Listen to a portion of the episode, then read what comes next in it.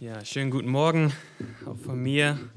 Äh, für die, die vielleicht zum ersten Mal da sind oder neu da sind, mein Name ist Jonas Bültemann und ich bin seit ähm, Anfang November bin ich Pastor hier und ähm, ja, wir hatten, wir haben angefangen äh, im letzten Jahr seit November ähm, Stück für Stück durch das Markus-Evangelium zu gehen. Ähm, jede, jeden Sonntag, wenn ich predige, machen wir den nächsten Abschnitt Wer letzte Woche da war, das war so eine Ausnahme, weil unser Gastprediger ausgefallen ist. Ähm, und da habe ich eine alte Predigt genommen. Aber ansonsten gehen wir im Moment Stück für Stück durch das Markus-Evangelium durch. Und kurz als Auffrischung für uns, es gibt im Markus-Evangelium zwei Hälften. Die erste Hälfte im Markus-Evangelium geht, da handelt es, da äh, behandelt Markus äh, das Thema, dass Jesus allmächtig ist. Der macht ganz deutlich, Jesus ist allmächtig. Und dann im zweiten Teil wird diese Allmacht Jesu angezweifelt. Die Frage ist, ist Jesus wirklich der, der sagt, der er ist? Und im Kreuz wird das aufs Äußerste hinterfragt, als er da, dort am Kreuz stirbt. Und dann mit der Auferstehung bestätigt Jesus letztendlich, dass das, was er vorher gesagt, gelehrt und getan hat, wirklich wahr ist. Wir haben schon gesehen, dass Jesus selbst von sich denkt, Gott zu sein. Ja, er vergibt Sünden zum Beispiel. Und er sagt auch, warum er gekommen ist. Jesus sagt, er ist nicht gekommen, um alle Krankheiten auf der Welt zu heilen, sondern er ist gekommen, sagt er, um Sündern, um Sünder zur Buße zu führen, um das Wurzelproblem der Menschheit anzugehen, die Trennung von Gott aufgrund unserer Sünde. Und er hat eine einfache Botschaft, das hatten wir auch schon gesehen, eine einfache Botschaft von Buße und Glauben. Er sagt, kehrt euch ab von euren Sünden, dreht euch um und dreht euch hin zu mir im Glauben. Und dann werdet ihr Vergebung der Sünden empfangen. Und das gilt auch heute noch. Eine echte Gottesbeziehung können wir nur dann haben, wenn wir den Sohn Gottes, Jesus Christus, als unseren Herrn und Heiland annehmen und ihm vertrauen. Also lasst uns den weiteren, den nächsten Bibelabschnitt im Markus lesen. Ihr habt das auch in euren äh, Gottesdienstblättern abgedruckt. Könnt ihr, äh, könnt ihr mitlesen. Ähm, hinten findet ihr übrigens auch noch ein paar Reflexionsfragen, wenn ihr zum Beispiel mit euren Familien nochmal über die Predigt nachdenken wollt. Dann kann das hilfreich sein, ähm, anhand dieser Fragen das zu machen. Markus 2, Abvers 18 bis Kapitel 3, Vers 12. Markus 2 ab Vers 18. Und die Jünger des Johannes und die der Pharisäer pflegten zu fasten. Und sie kamen zu ihm und fragten, warum fasten die Jünger des Johannes und der Pharisäer, deine Jünger aber fasten nicht? Und Jesus sprach zu ihnen, können die Hochzeitsgäste fasten, solange der Bräutigam bei ihm ist? Solange sie den Bräutigam bei sich haben, können sie nicht fasten. Es werden aber Tage kommen, da der Bräutigam von ihnen genommen sein wird. Und dann, in jenen Tagen, werden sie fasten. Und niemand näht einen Lappen von neuem Tuch auf ein altes Kleid, sonst löst sein neuer Flicken sich ab vom alten und der Riss wird schlimmer. Und niemand füllt neuen Wein in alte Schläuche, sonst zerreißt der neue Wein die Schläuche. Und der Wein wird verschüttet und die Schläuche verderben, sondern neuer Wein soll in neue Schläuche gefüllt werden. Und es begab sich, dass er am Sabbat durch die Kornfelder ging, und seine Jünger fingen an, auf dem Weg die Ehren abzustreifen. Da sprachen die Pharisäer zu ihm, Sieh doch, warum tun sie am Sabbat, was nicht erlaubt ist? Und er sprach zu ihnen, Habt ihr nie gelesen, was David tat, als er Mangel litt und er und seine Gefährten Hunger hatten? Wie er zur Zeit des Hohenpriesters Abiata in das Haus Gottes hineinging und die Schaubrote aß, die niemand essen darf als nur die Priester, und auch denen davon gab, die bei ihm waren? Und er sprach zu ihnen, der Sabbat wurde um des Menschen willen geschaffen, nicht der Mensch um des Sabbat willens. Also ist der Sohn des Menschen Herr auch über den Sabbat. Und er ging wiederum in die Synagoge, und es war dort ein Mensch, der hatte eine verdorrte Hand. Und sie lauerten ihm auf, ob er ihn am Sabbat heilen würde, damit sie ihn verklagen könnten. Und er spricht zu dem Menschen, der die verdorrte Hand hatte, Steh auf und tritt in die Mitte. Und er sprach zu ihnen, Darf man am Sabbat Gutes tun oder Böses tun, das Leben retten oder töten? Sie aber schwiegen. Und, und indem er sich ringsumher mit Zorn ansah, betrübt wegen der Verstocktheit ihres Herzens, sprach er zu dem Menschen, strecke deine Hand aus. Und er streckte sie aus, und seine Hand wurde wieder gesund wie die andere. Da gingen die Pharisäer hinaus und hielten sogleich mit den Herodianern Rat gegen ihn, wie sie ihn umbringen könnten. Aber Jesus zog sich mit seinen Jüngern an den See zurück und eine große Menge aus Galiläa folgte ihm nach, auch aus Judäa. Und von Jerusalem und von Idumea und von jenseits des Jordans und die aus der Gegend von Tyrus und Sidon kamen in großen Scharen zu ihm, weil sie gehört hatten, wie viel er tat. Und er befahl seinen Jüngern, ihm ein kleines Schiff bereitzuhalten, um der Volksmenge willen, damit sie ihn nicht bedrängten denn er heilte viele, so dass alle, die eine Plage hatten, sich an ihn herandrängten, um ihn anzurühren. Und wenn ihn unreine Geister erblickten, fielen sie vor ihm nieder, schrien und sprachen, du bist der Sohn Gottes. Und er gebot ihnen streng, dass sie ihn nicht offenbar machen sollten. Soweit der Bericht hier von Markus. Und die, die Hauptaussage aus diesem Abschnitt ist diese Grundlage und Ziel echten geistlichen Lebens ist immer Jesus Christus. Der mache Jesus zur Grundlage und zum Ziel von allem, was du tust. Grundlage und Ziel echten geistlichen Lebens ist immer Jesus Christus. Darum mache Jesus zur Grundlage und zum Ziel von allem, was du tust.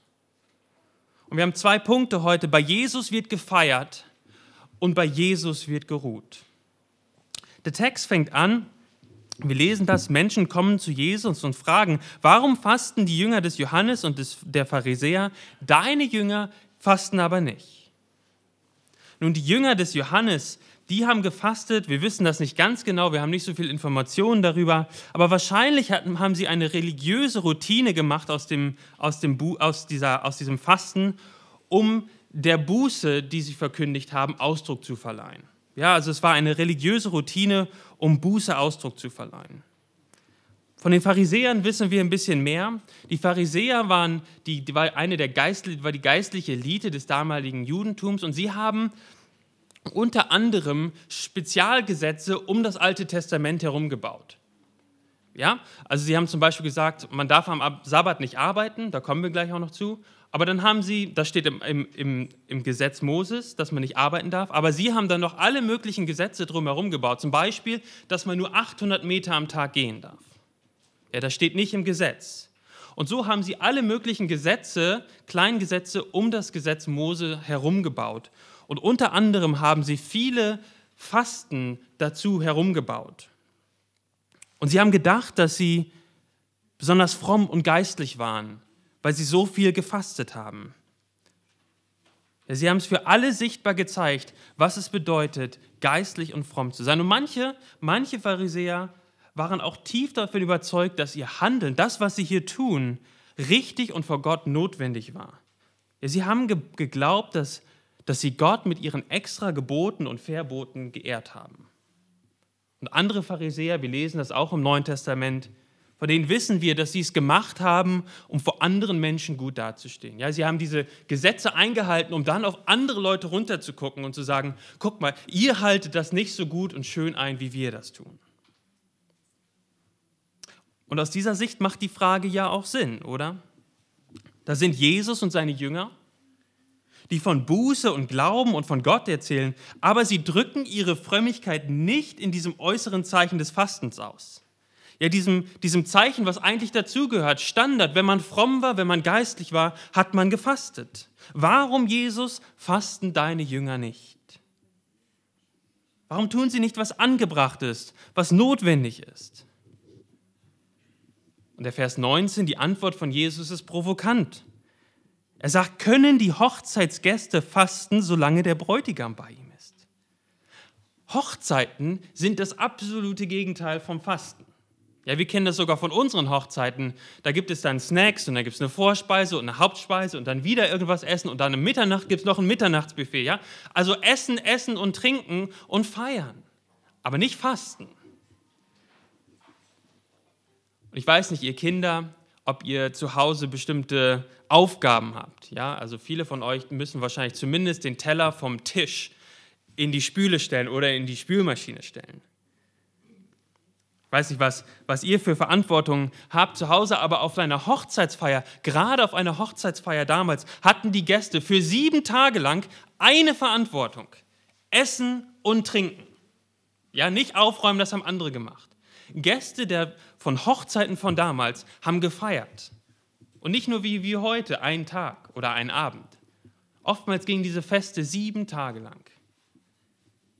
Und die Aufgabe, die sie hatten, war, die Gäste essen und trinken, zu tanzen, Lieder zu singen, sich daran, die, die Sachen zu genießen und sich daran zu erfreuen. Und hier sagt Jesus jetzt, meine, meine Jünger fasten nicht, weil der Bräutigam da ist. Und die, wie, kann, wie können die Gäste, meine Jünger, fasten, wenn der Bräutigam da ist? Das macht keinen Sinn. Wie kann jemand so etwas sagen? Jesus sagt, in, in meiner Gegenwart muss gefeiert werden. Dort kann nicht gefastet werden. Ja, jemand kann, kann das nur sagen, wenn er davon überzeugt ist, dass Menschen in der Gegenwart und Annahme seiner Person keinen Grund zur Trauer, zum Zweifel und zum, zur Angst haben muss. Die, die Jünger müssen nicht durch Fasten ausdrücken, dass etwas noch nicht so ist, wie es sein soll. Im Gegenteil, in der Gegenwart von Jesus, als Freund von Jesus, gibt es nur eine Sache zu tun, zu feiern, zu genießen. Und so können sie nicht fasten. Jesus sagt, wenn ihr wüsstet, wer ich bin, liebe Leute, dann würdet ihr erkennen, dass eure Frage bezüglich Fasten überhaupt keinen Sinn macht hier. Aber dann fügt er noch was hinzu in Vers 20. Dort sagt er dann, dass es Tage geben wird, Tage kommen werden, an dem der Bräutigam genommen sein wird von ihnen. Und an jenen Tagen, dann, dann werden diese Jünger fasten. worauf bezieht sich Jesus hier? Nun, er bezieht sich auf den Tag, an dem Jesus sterben wird. An dem der Bräutigam weggenommen sein wird von den Jüngern und sich die Jünger dann fragen werden, was ist denn hier jetzt los?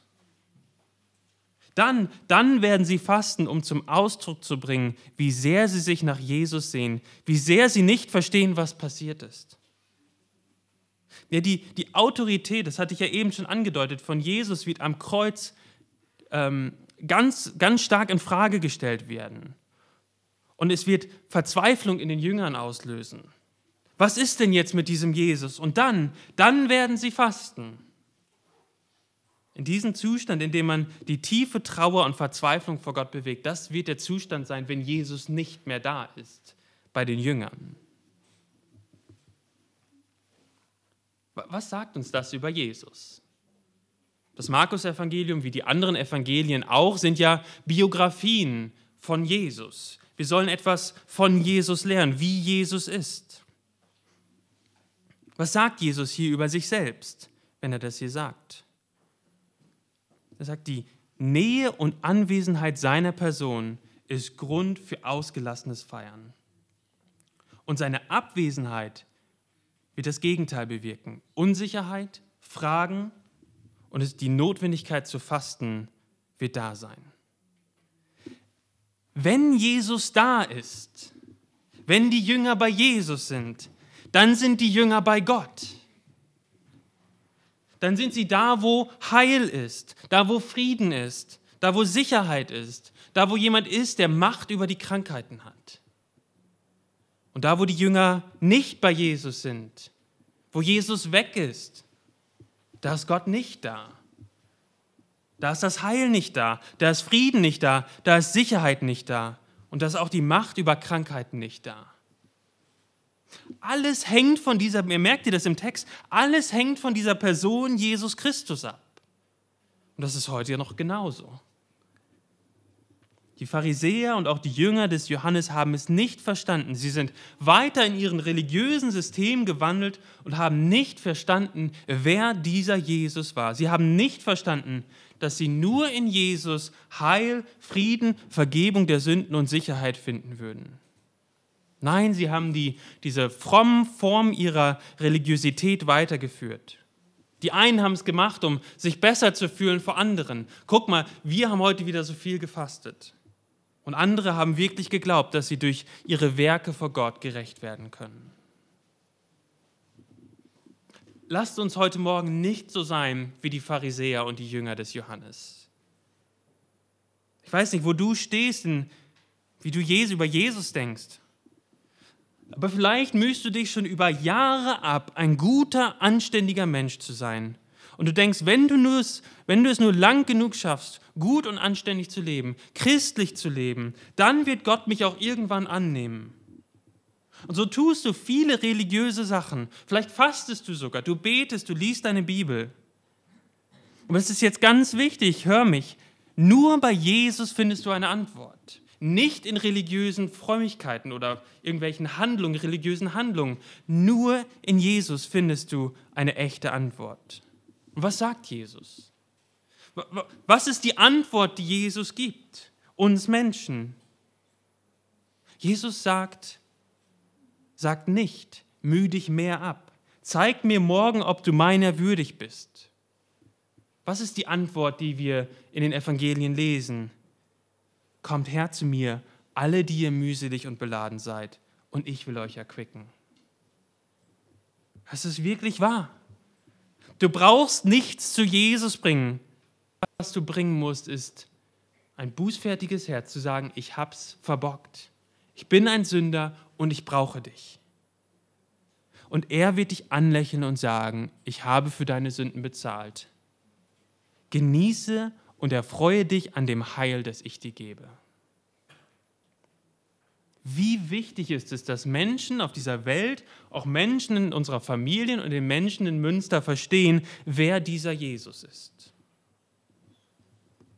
Und dann gibt Jesus diese zwei Wortbilder von diesem Lappen und dem von neuem Tuch und dem Kleid und dann das Wein und die, mit dem Wein und die Schläuche. Was, was will Jesus damit sagen?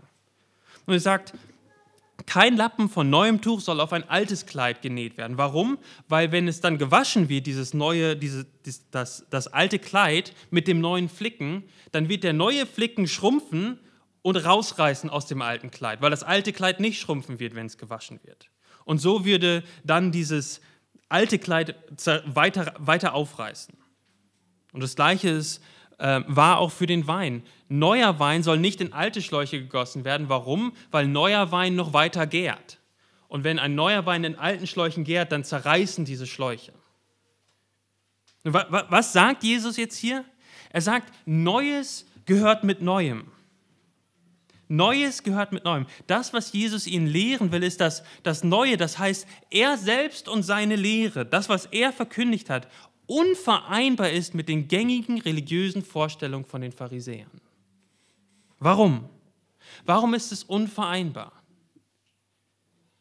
Nun, weil die religiösen Handlungen der Pharisäer getrennt von Jesus waren. Da war Jesus nicht drin in den religiösen Handlungen. Und Jesus sagt, das geht nicht. Jesus sagt, meine Jünger können nicht einfach eure Aktivitäten nachmachen, weil sie einer ganz, in einer ganz neuen Wirklichkeit leben. Sie leben in Abhängigkeit von mir. Ja, ihr, ihr könnt mich und meine Lehre nicht in eure religiösen Strukturen gießen, weil ich dort nicht im Mittelpunkt stehe. Ich bin nicht nur eine nette Ergänzung, sondern das Zentrum von allem geistlichen Handeln. Und so definiert Jesus geistliches Leben radikal neu. Die Pharisäer haben gedacht, richtig geistlich zu sein und fromm zu sein, weil sie gefastet haben. Aber Jesus macht deutlich, ohne ihn im Zentrum von diesen Sachen ist religiöses Handeln nicht wahrhaftig religiöses Handeln. Und das gilt auch für uns heute alles, was wir als Christen machen, was wir auch hier im Gottesdienst machen, ist nur dann wahrhaftig christlich, wahrhaftig geistlich, wahrhaftig fromm, wenn wir es von Jesus her verstehen und leben. Wenn wir Lieder singen, wenn wir beten, wenn wir fasten, wenn wir Bibel lesen. All das müssen wir von Jesus her verstehen und leben. Was bedeutet das? Was bedeutet das? Ich glaube, es bedeutet ganz praktisch zu sagen, ich tue diese Dinge auf der Grundlage von Jesus. Ich singe auf der Grundlage von Jesus. Ich bete auf der Grundlage von Jesus. Und was ich damit meine, ist, dass, dass wir die Dinge auf dem festen Fundament der Vergebung Jesu Christi tun. Ja, wir versuchen mit unserem Liedersingen oder mit unserem Beten nicht mehr unsere Stellung vor Gott zu verbessern. Er hat uns als Kinder in seine Arme geschlossen und uns vergeben. Ein christliches Leben mit, mit all den geistlichen Aktivitäten, die wir tun, ist eine Antwort, eine Folge von unserer Annahme bei Gott. Nicht um uns etwas bei Gott zu verdienen. Und das dürfen wir nie vertauschen. Die Grundlage für christliches Leben ist Jesus selbst und die Vergebung, die wir in ihm haben. Also Jesus als Grundlage zu haben, aber auch Jesus als Ziel zu haben. Was ist das Ziel letztendlich von allen Dingen, die wir tun in unserem Leben? Ich befürchte, dass viel zu oft das Ziel unserer Handlungen uns selbst in den Mittelpunkt stellt. Dass wir viel zu oft uns selbst in den Mittelpunkt stellen, dass das Ziel von dem, was wir tun, wir selbst sind. Und unser Ziel sollte es eigentlich sein, dass Jesus geehrt wird. Jesus soll im Mittelpunkt stehen und nicht irgendein Mensch. Das kann man jetzt für alle möglichen Dinge durchdenken, aber lass uns einmal mit dem, das mit dem Singen durchdenken. Was ist das Ziel vom Singen, auch vom Sonntagsmorgens, vom Singen? Das primäre Ziel ist ja nicht, dass wir uns, jeder für uns, sich ein bisschen besser fühlt, dass es uns etwas warm wird ums Herz, dass wir eine schöne Erfahrung haben. Das Ziel ist, dass Jesus geehrt wird. Wie wird Jesus geehrt durch das Singen? Ich glaube, verschiedene Weise kann das passieren. Und zum einen, wenn wir Jesus Lob zusingen. Oder wenn wir durch die Lieder mehr über Jesus staunen und sagen, wow, so ist Jesus. Oder wenn wir es singen, und ich hoffe, in ein paar Monaten werden wir wieder alle zusammen singen dürfen, dass wir alle zusammen sitzen und es laut singen und es uns auch zusingen von der Liebe Gottes. Und wir andere Menschen um uns herum ermutigen dürfen mit den Liedern und sagen, ja, Jesus liebt dich wirklich. Er hat dir wirklich deine Sünden vergeben. Und das ehrt Gott. Wenn Menschen dort sitzen und sich über Gott freuen, das ehrt Gott. Seht ihr, dass die Grundlage und das Ziel deiner und meiner Anbetung heute muss Jesus Christus sein, damit es wirklich christlich ist, damit es wirklich geistlich ist. Für manche von uns, die heute hier reingekommen sind, deren Herz lacht und es fällt ihnen leicht, Gott anzubeten und zu loben und zu danken für das, was er im Leben getan hat. Aber es wird manche auch hier geben, die heute reingekommen sind, die traurig sind, die verzweifelt sind und die nicht mehr weiter wissen. Und vielleicht sagen sie sich zu sich selbst, ich muss erst einmal wirklich fröhlich werden, um Gott anzubeten. Ich muss erst mal wieder ein echtes Lächeln auf meinen Lippen haben, damit Gott wirklich von mir angebetet werden kann. Und da möchte ich dir zusagen, es gibt eine Anbetung in der Ohnmacht. Eine Anbetung in der Ohnmacht. Wenn du keine andere Antwort mehr hast, als nur in die Gegenwart zu Jesus zu kommen und zu sagen, ich brauche dich. Es gibt ein, ein Vers in einem Lied, das geht so, wenn mein Glaube schwinden will, hält mich Christus fest. Satans List wird mir zu viel, Christus hält mich fest. Alleine kann ich nicht bestehen auf dem Lebensweg, alleine müsste ich vergehen, Christus hält mich fest. Und so darfst du auch, der du vielleicht verzweifelt bist, kein Lächeln hast, ich darf dir zusagen, wenn du hier bist und sagst, Jesus, ich brauche dich, dann ist das etwas, was Gott ehrt. Und du anbetest Gott auch in der Weise, weil du in Abhängigkeit von Gott lebst und es zum Ausdruck bringst. Und als Christen haben wir die große Hoffnung, und wir haben das eben doch in der Offenbarung gelesen, dass wir einmal wieder bei Jesus sein werden. Dann im Himmel bei Jesus. Und dort wird es kein Fasten geben. Dort, wie wir es eben gelesen haben, dort wird es wieder ein Hochzeitsfest geben, Freudenfest. Dort wird gegessen und getrunken und sich gefreut eine Ewigkeit lang. Warum? Weil wir dann wieder mit Jesus sind. Weil wir Jesus sehen und nicht getrennt sind von ihm. Bei Jesus, bei Jesus wird gefeiert. Und der zweite Punkt, den Markus uns jetzt hier in diesem Text sagt, ist, bei Jesus wird geruht. Und es ist die gleiche Aussage, diese, diese Verse 21 und 22. ähm, sagen letztendlich das Gleiche aus oder, oder haben den gleichen Inhalt wie auch ähm, dann die Verse 23 ähm, bis äh, Kapitel 3.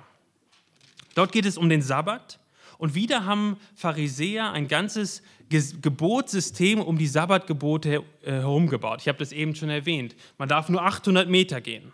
Ja? Das war im Alten Testament äh, nicht, nicht niedergeschrieben. Das war ein Zusatzgebot, was sie, was sie gemacht haben. Und Jesus zeigt ihnen jetzt hier auf und sagt, das, Ur, der Ursprung, das ursprüngliche Ziel des Sabbats habt ihr verfehlt und ihr definiert den Sabbat nicht in richtiger Weise. Ja, die Pharisäer, wir lesen das in Vers 23, kommen zu Jesus und beschuldigen ihn und sagen, deine Jünger, die ähm, brechen den Sabbat.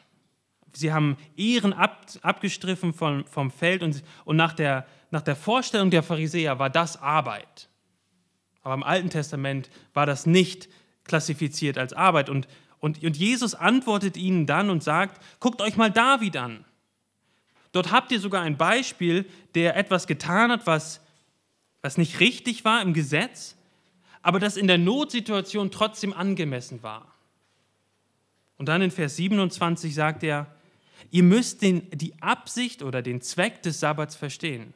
Der Sabbat dient dem Menschen zur geistlichen und körperlichen Erholung und nicht der Mensch dem Sabbat.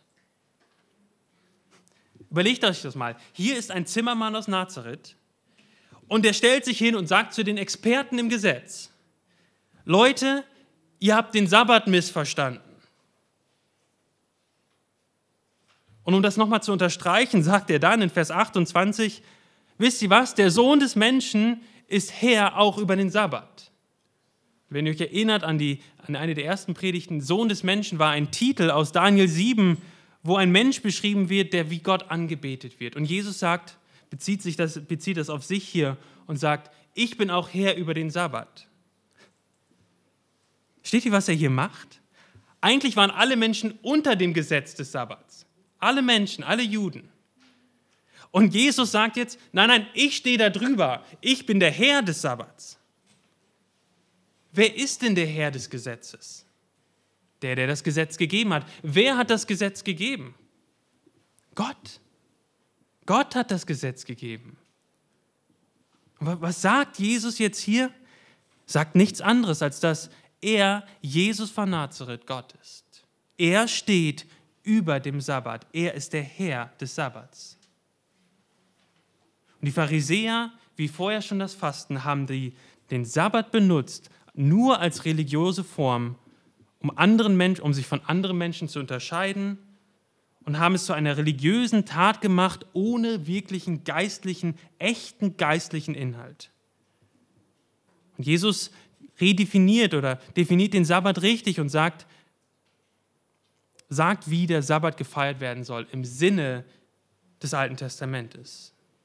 Und auch hier ist die Anwendung wieder die gleiche wie von vorhin. Ohne Jesus als Grundlage und Ziel wird jede religiöse Handlung nur zu einer inhaltslosen Form. Und das unterstreicht er dann in den nächsten sechs Versen, wo er dann einen, einen Menschen mit einer, mit, einer, ähm, mit einer Handkrankheit heilt. Das Gesetz der Pharisäer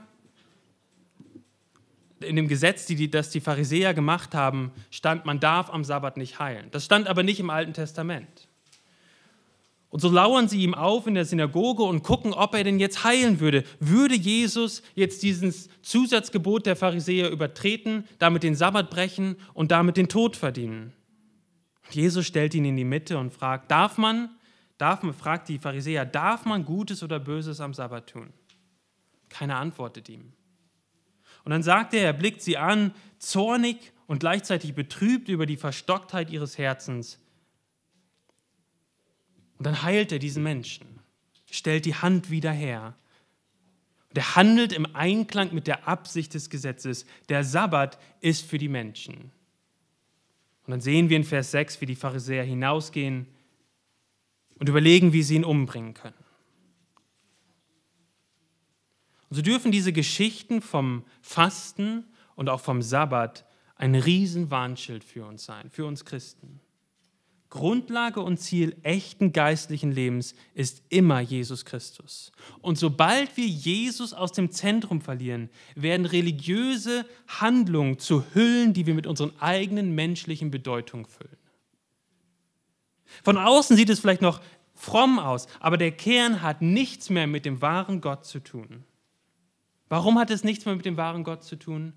Weil es nichts mehr mit Jesus zu tun hat. Wir müssen Jesus im Zentrum behalten. Eine Sache noch zum Schluss. Jesus redefiniert den Sabbat richtig. Er sagt, der Sabbat ist für den Menschen. Und dann, was macht er am Sabbat, als dort ein Mensch ist, der mit einer verdorrten Hand kommt? Er heilt den Menschen. Ja, Jesus spricht nicht nur über die richtige Auslegung, sondern er lebt es dann auch. Am Sabbat heilt er diesen in Not leidenden Menschen. Und dieser Mensch kann ruhen am Sabbat. Er kann dort im Tempel oder in der Synagoge sitzen und ruhen, kann sich daran erfreuen, was Jesus getan hat. Und so darf auch diese Geschichte vom Sabbat ein Wegweiser sein auf die Zukunft. Der Sabbat, der so in Abhängigkeit von Jesus gefeiert wird, zeigt auf eine zukünftige Sabbatruhe hin. Wir lesen das in Hebräer 4, wo uns der Hebräerbriefschreiber sagt oder von, von, von einer zukünftigen Sabbatruhe erzählt. Eine ewige, eine zukünftige Sabbatruhe, in der wir als Christen durch Glauben an das Evangelium eingehen werden. Ja, eine ewige Ruhe, ein ewiger Sabbat, wo wir in aller Ewigkeit in der Gegenwart von Christus ruhen werden. Und das heißt nicht, dass wir auf, auf Wolken alle auf, auf unseren Hafen klimpern. Es heißt, dass wir da ankommen, wo wir hingehören, wo wir zu Hause sind, wo wir vollständige Heilung erfahren werden, in der innigen Gemeinschaft mit Gott durch Jesus Christus, in der neuen Schöpfung, wo wir nicht mehr fasten werden, sondern uns an den reichen Gaben unseres Herrn erfreuen werden. Aber liebe Geschwister, diese Ruhe, in die wir eingehen werden, ist nur möglich, weil Jesus vor 2000 Jahren an einem Sabbat tot war. Jesus ist am Karfreitag gestorben und am Sabbat lag er im Grab und am dritten Tag ist er auferstanden. Und wir können nur in die ewige Sabbatruhe eingehen, in die Herrlichkeit Gottes, weil Jesus bereit war zu sagen, ich lasse das Freudenfest bei meinem Vater hinter mir und ich bin bereit, mich zu demütigen bis hin zum Tod am Kreuz. Jesus hätte einen Festschmaus beim Vater haben können. Stattdessen entschied er sich, getötet zu werden, damit wir ein ewiges Freudenfest haben können. Brüder und Schwestern, das ist unsere Hoffnung. Und, und so lasst uns unser Leben in Abhängigkeit von Jesus leben. Lieder singen, beten, Bibel lesen, fasten, aber alles in Abhängigkeit von Jesus. Das heißt, Jesus als Grundlage und als Ziel zu haben. Und dann in Ewigkeit werden wir gemeinsam mit Jesus ein Hochzeitsmahl feiern und wahrhaftig zur Ruhe kommen. Lasst uns beten. Himmlischer Vater, wir danken dir ähm, für diesen Text, den du uns gegeben hast und bitten dich, dass du ihn tief auch in unser Herz hineinfallen lässt. Und ich bitte dich ganz besonders, dass wir immer wieder neu auch diese Perspektive bekommen, dass wir in der Ewigkeit mit dir zusammen sein werden und es wird ein Freudenfest sein. Und wir werden tatsächlich ruhen, brauchen keine Angst, werden keine Angst mehr haben müssen. Und ähm, darauf freuen wir uns, bitten dich, dass wir jetzt hier schon als Gemeinde, aber auch jeder persönlich ein Leben lebt, das in, in Abhängigkeit zu dir steht. Amen.